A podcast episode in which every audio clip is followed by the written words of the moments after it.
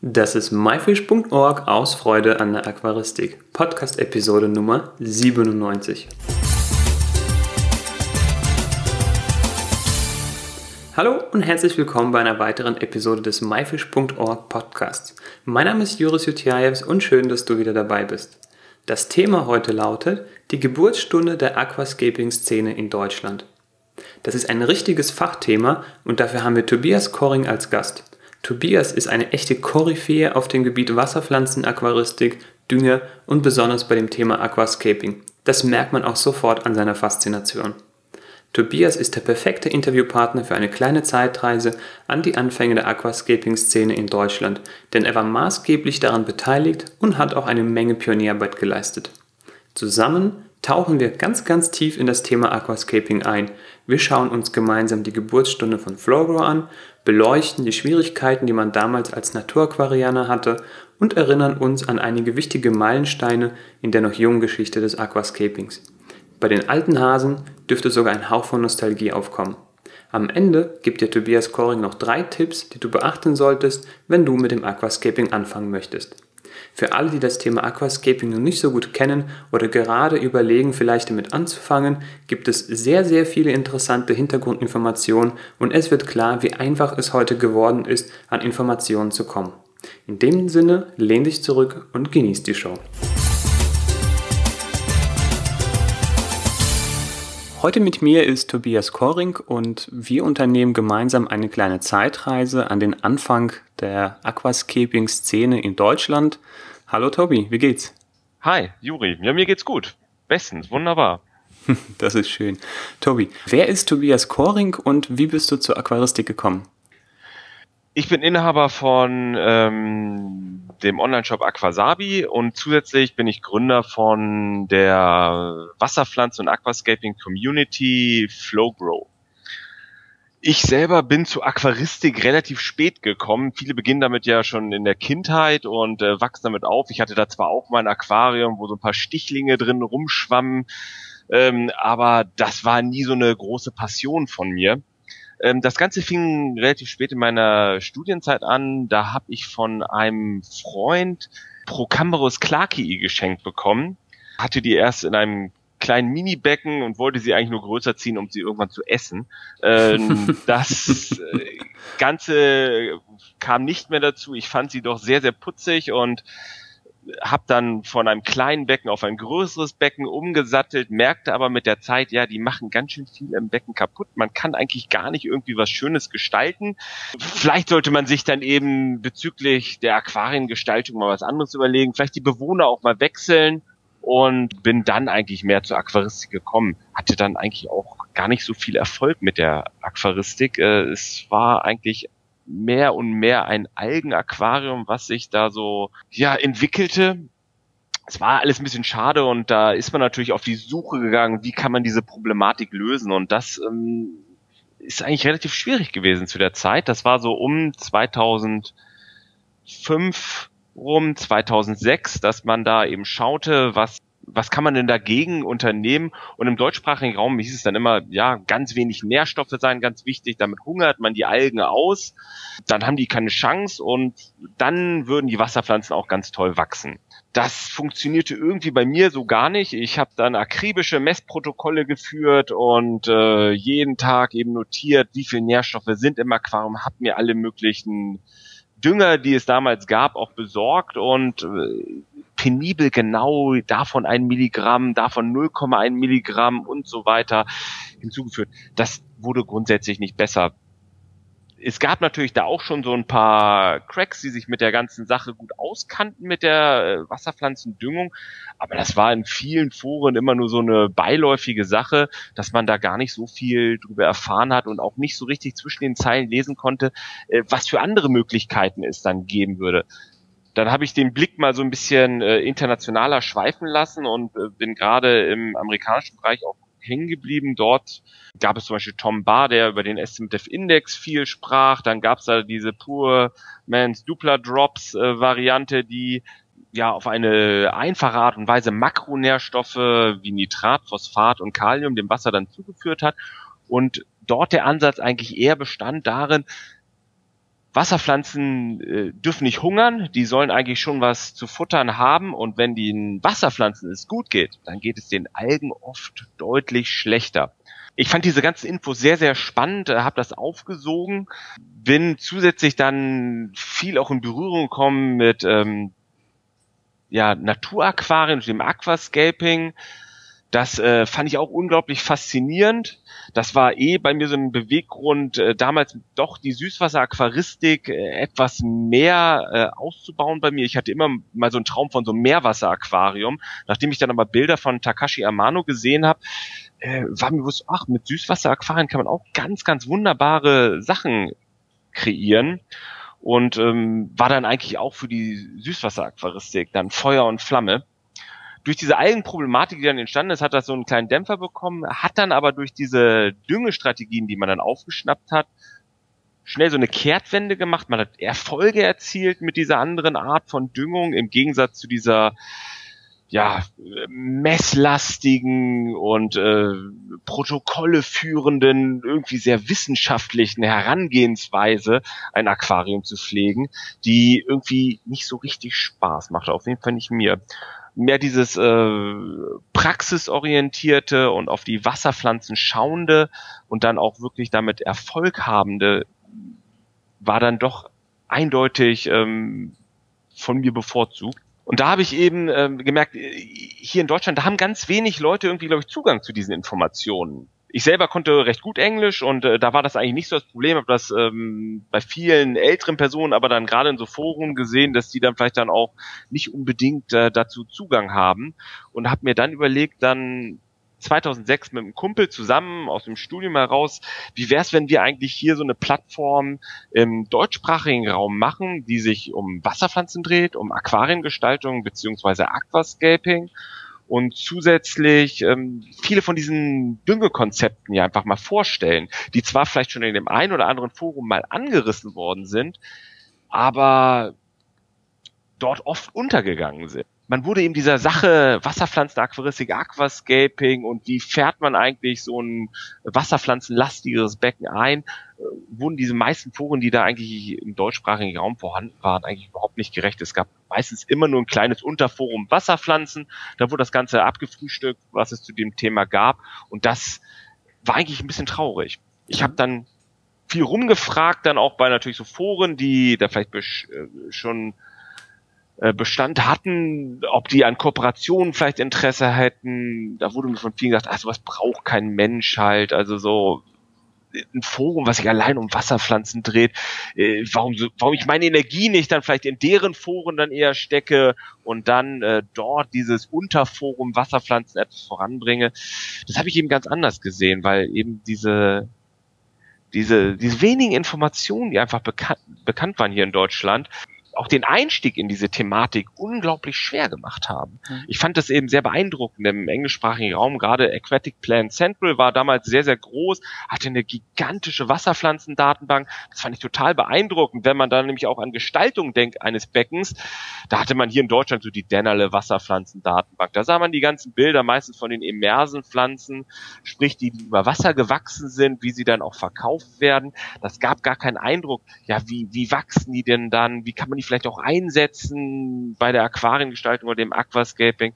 Das waren alles so Ideen, die einen auf jeden Fall ähm, für den deutschsprachigen Raum dann auch im Kopf rumschwinden. Sowas braucht man eigentlich hier auch, damit, wie, wie bei Aquatic Plan Central, dass man so eine Anlaufstelle hat, aussuchen kann, was passt jetzt in mein Becken rein, dass man vielleicht auch ein paar Artikel hat, Informationen, die den einfacheren Zugang dazu bringen und äh, dann startete eben im September 2006 Flowgrow, war erst sehr klein, wuchs auch wirklich sehr langsam, kam ein Glück dann auch ein paar sehr versierte Leute dann mit auf die Plattform rauf und dadurch hat man das Ganze auf jeden Fall ein Stück weiter nach vorne gebracht.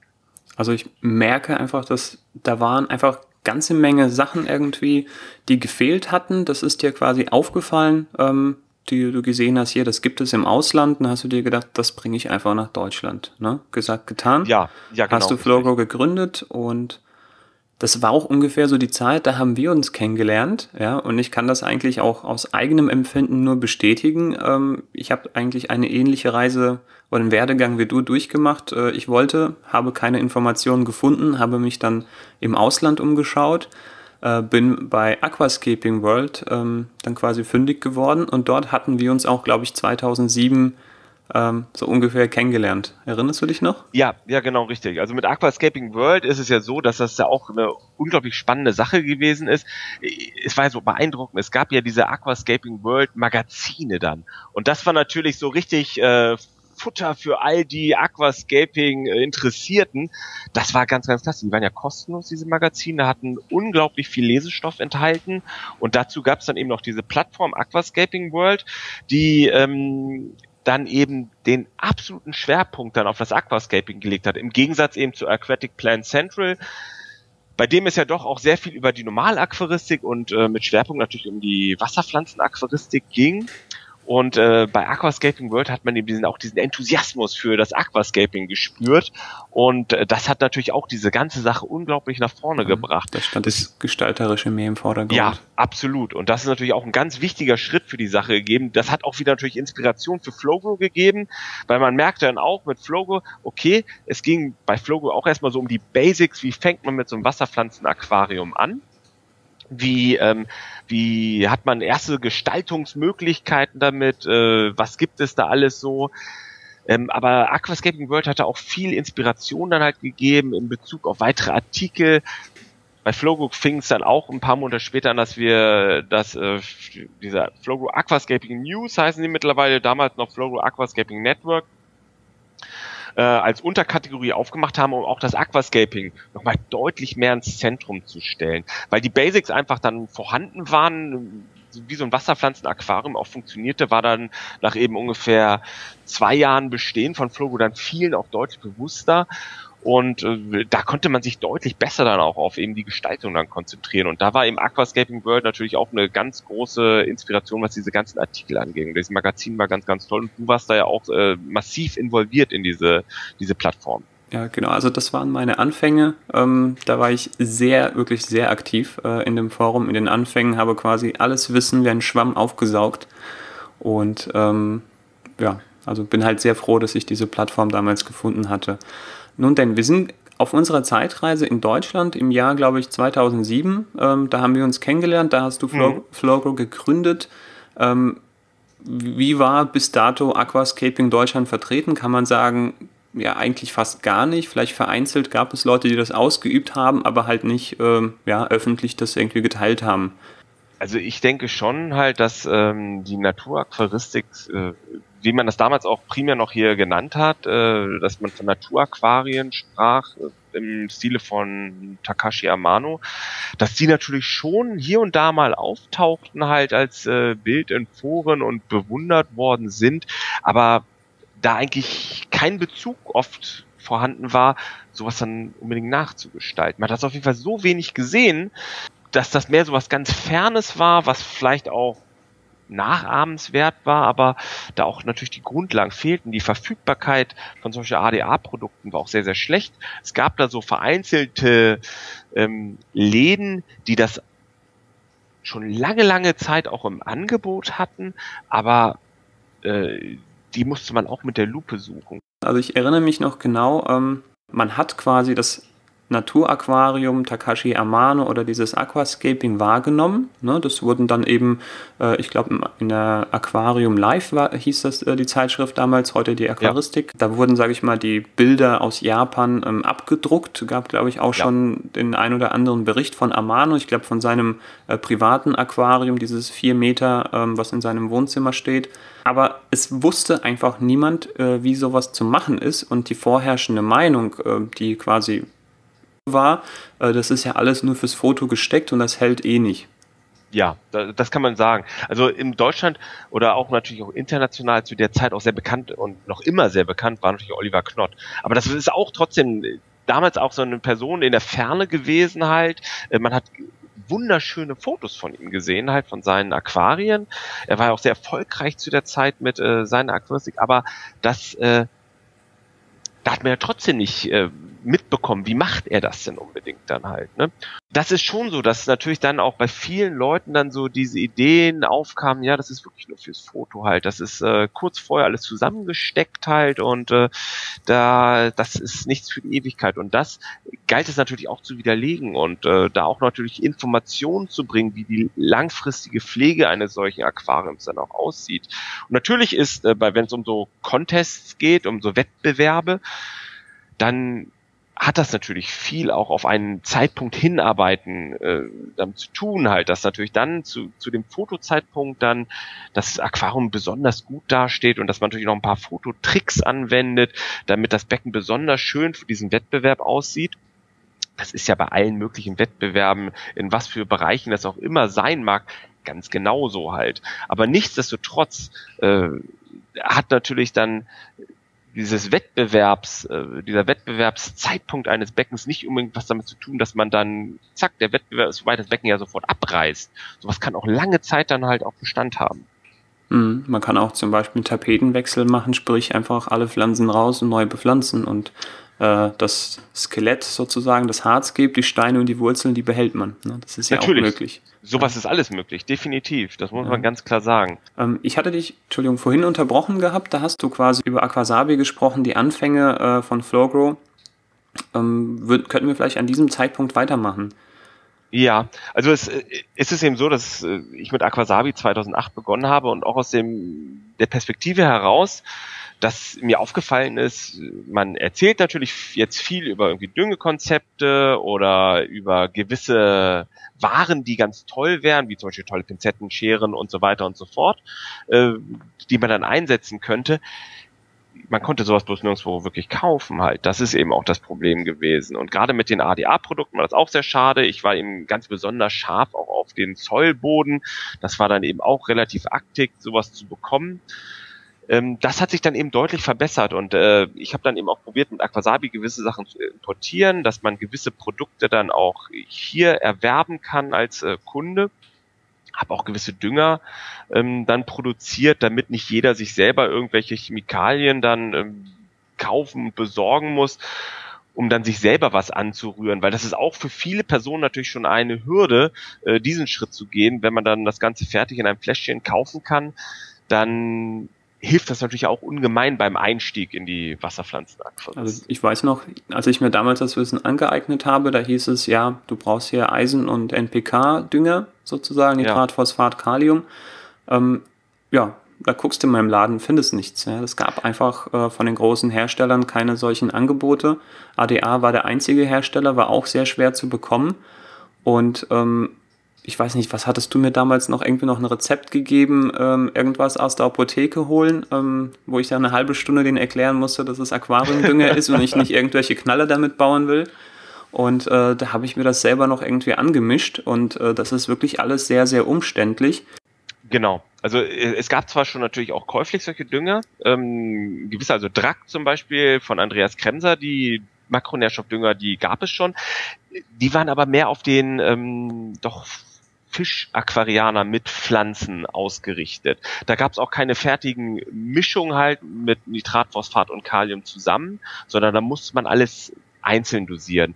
Und äh, mit so einer fertigen Mischung äh, gelingt dieser Einstieg in erstmal einen Erfolg von Wasserpflanzenwuchs deutlich einfacher, als wenn man da eben immer misst und dann dies und das und jenes äh, aufdüngt und wenn dann auch besonders vielleicht die Zielwerte, die man vielleicht aufzudüngen hätte, ja, sehr gering angesetzt sind, dann ist das teilweise eben auch schwieriger gewesen. Das sind eben viele Komponenten, die da zusammenkamen, äh, die es dann in Bezug auf die Dünger, die ich dann hergestellt habe, doch dann sehr unterschiedlich waren, dass da eben doch der Einstieg deutlich einfacher fiel mit, wenn man eben das nicht selber irgendwie anrühren wollte. Und wie du das eben selber auch beschrieben hast, wenn man dann diesen Schritt in die Apotheke gewagt hat und dann erzählt hat, was man alles möchte, da wird man dann teilweise auch bei gewissen Komponenten ein bisschen komisch angeguckt. Wozu braucht man denn das jetzt bitte?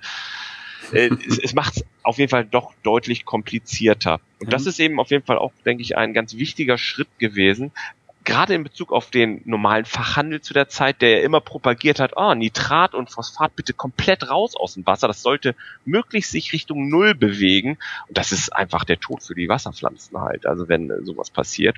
Ähm, ich würde jetzt ein bisschen über Flowgrow und wie es sich entwickelt hat, also einfach die Community und die Aquaristik oder Aquascaping-Szene in Deutschland was würdest du sagen, also was, was hast du dann, ja klar, mit den Produkten, dass es verfügbarer wurde, aber ansonsten, welche Maßnahmen hast du noch unternommen und mit welchen Schwierigkeiten hattest du am Anfang zu kämpfen? Also ich, gerade Nitrat, Phosphat, Dünger, also haben dich vielleicht einige Leute auch deswegen angegriffen und gesagt, hier spinnst du, äh, sowas zu empfehlen?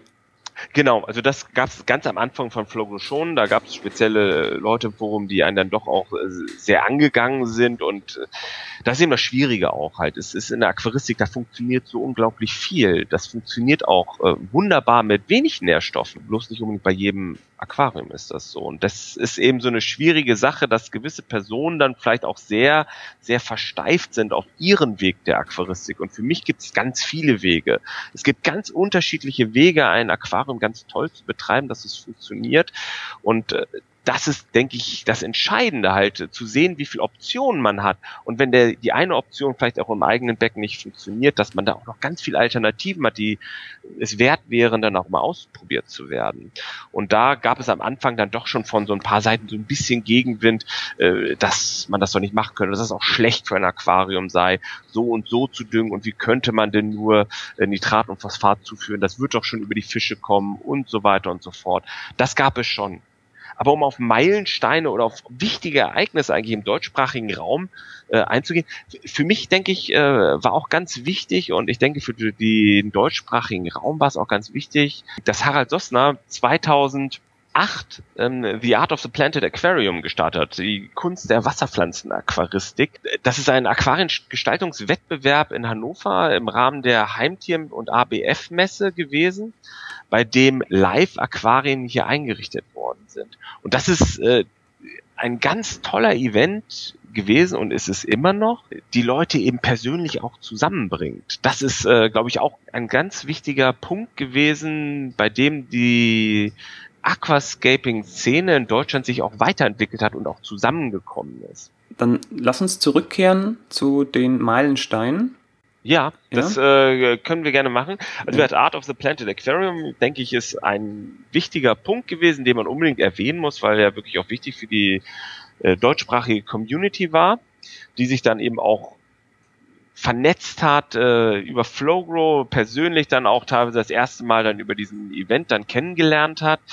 Ähm, zusätzlich gab es dann von Seiten Flowgrows und mir und den Logemännern eine Idee, dann auch einen Fotowettbewerb in den europäischen Raum zu bringen. Damit haben wir den Aquatic Scapers äh, Europe Fotowettbewerb gestartet ähm, das sollte eine etwas lokalisiertere Version werden in Bezug auf den IAPLC, der weltweit stattfindet und eigentlich der renommierteste Fotowettbewerb in Bezug auf das Aquascaping ist. Und da wollten wir erstmal für den deutschsprachigen Bereich was machen, sprich diese Webseite gab es auch auf Deutsch und auf Englisch natürlich.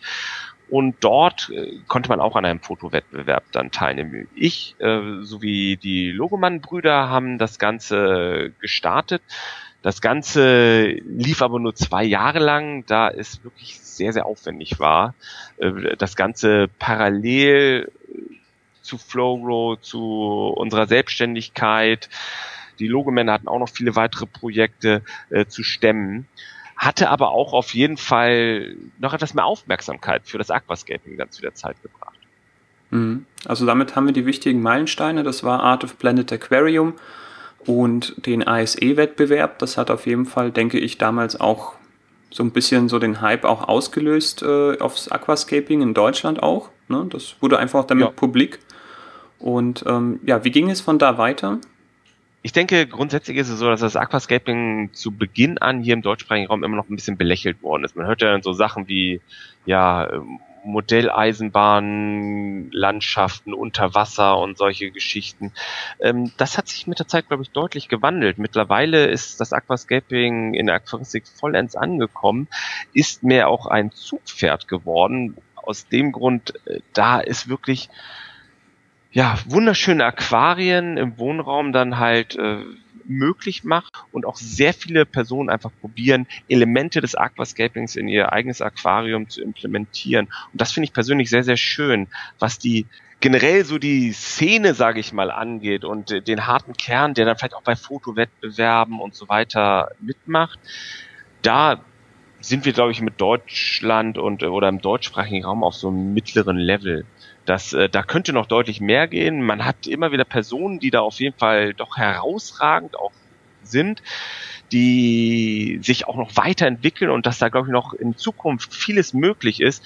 Äh, man hat da jetzt auch wieder verstärkt, äh, dass man Gruppenbildungen hat, die intensiver miteinander zusammenarbeiten um sich gegenseitig zu stärken. Zum Beispiel bei WeScape sieht man das momentan, dass sich da einige zusammengefunden haben, die auch richtig Lust auf diese Thematik haben, ja, da auch Lust haben, an solchen Wettbewerben erfolgreicher teilzunehmen. Und ich denke, diese ganzen Bestrebungen halt, äh, die, die sind toll. Und man sieht es auch, dass es weitere Plattformen gibt für das Aquascaping hier in Deutschland.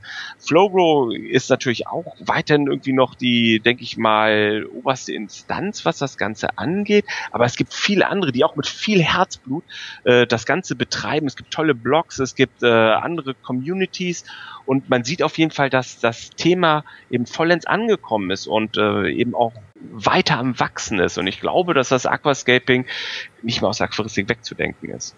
Okay.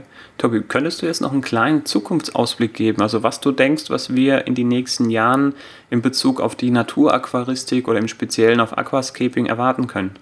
Denke halt, der Ausblick für das Aquascaping generell ist, dass man es, glaube ich, einfach in viel mehr Haushalten dann vorfinden wird, ein ähm, schön gestaltetes Aquarium vorzufinden. Ähm, was jetzt international angeht, äh, denke ich, dass es da sicherlich spannend bleibt, was äh, da für abgefahrene Layout-Ideen dann einem auch äh, irgendwie begegnen. Ich bin immer wieder neu überrascht halt, was dann bei den IAPLC-Gewinnern dann halt auch wirklich vorgestellt wird. Das ist äh, natürlich auch toll und gibt viel Inspiration wieder für Personen, die sich auch für diese Sache interessieren. Ich glaube, es wird immer einfacher, auch an tolle Materialien ranzukommen, um seinen Gestaltungswünschen nachzukommen. Wo vieles einfacher wird, wo man immer mehr Input bekommt, äh, Sachen umzusetzen, wo, wo man auf einen riesigen Wissensschatz mittlerweile auch zurückgreifen kann, dass das Aquascaping einfach insgesamt angekommen ist und auf, ein, auf schon relativ einer guten Basis einfach auch schon dasteht und sich daraus äh, auch einfach besser weiterentwickeln kann. Okay. So, Tobias, ähm, zum Schluss würde ich dich noch bitten, uns einfach mal deine drei besten Tipps an die Hand zu geben für jemanden, der jetzt die Episode gehört hat und äh, das Thema Aquascaping interessant findet, wie er am besten anfangen sollte. Als erstes relativ wichtig, sich einen groben Überblick zu verschaffen, was man realisieren möchte in seinem eigenen Becken. Dass man sich ein paar Infos anliest und äh, gewisse Grundzüge der Aquaristik versteht. Da gibt es so viele Informationen mittlerweile, dass das relativ einfach fällt. Zweitens, Düngung von Wasserpflanzen auf jeden Fall nicht vernachlässigen. Drittens, wenn Algen entstehen, nicht die Flinte ins Korn werfen. Sowas können Episoden einfach sein, die zur Aquaristik dazugehören. Diese verschwinden aber auch wieder. Ich denke mal, das ist ein gutes Schlusswort. Tobias, vielen Dank für dieses spannende Interview, für diese kleine Zeitreise. Ich bin gespannt, was die Zukunft noch alles bringt äh, im Aquascaping. Es gibt wirklich ganz krasse Sachen, die in Fernost da gemacht werden. Das muss man nicht unbedingt nachmachen. Ich bin selber auch ein Fan eher dieser einfachen äh, Naturaquarien à la Takashi Amano. Danke nochmal, dass du dir die Zeit genommen hast und ja, gerne. Hat hoffentlich sprechen wir uns bald wieder. Alles klar, Juri. Danke. Dir noch einen schönen Tag. Ciao. Ciao. Ich hoffe, dir hat diese Zeitreise gefallen. Es ist erstaunlich, wie viel sich seitdem verändert hat und wie leicht zugänglich das Wissen geworden ist. Übrigens, der von Tobi am Anfang genannte Procambarus clarki ist in Deutschland als roter amerikanischer Sumpfkrebs bekannt. Alle genannten Links findest du wie immer in den Shownotes. Gehe dazu auf my-fish.org-episode 97. Episode als Wort und die Zahl 97. Wann hast du das erste Mal von Aquascaping gehört und wie denkst du, wird es die normale Aquaristik verändern? Schreib es jetzt in die Kommentare, wir sind gespannt auf deine Meinung. Nächste Woche im Interview ist Harald Sossner. Zusammen sprechen wir über die Zukunft des The Art of the Planted Aquarium Wettbewerbes. Das war myfish.org aus Freude an der Aquaristik. Tschüss und bis zum nächsten Mal.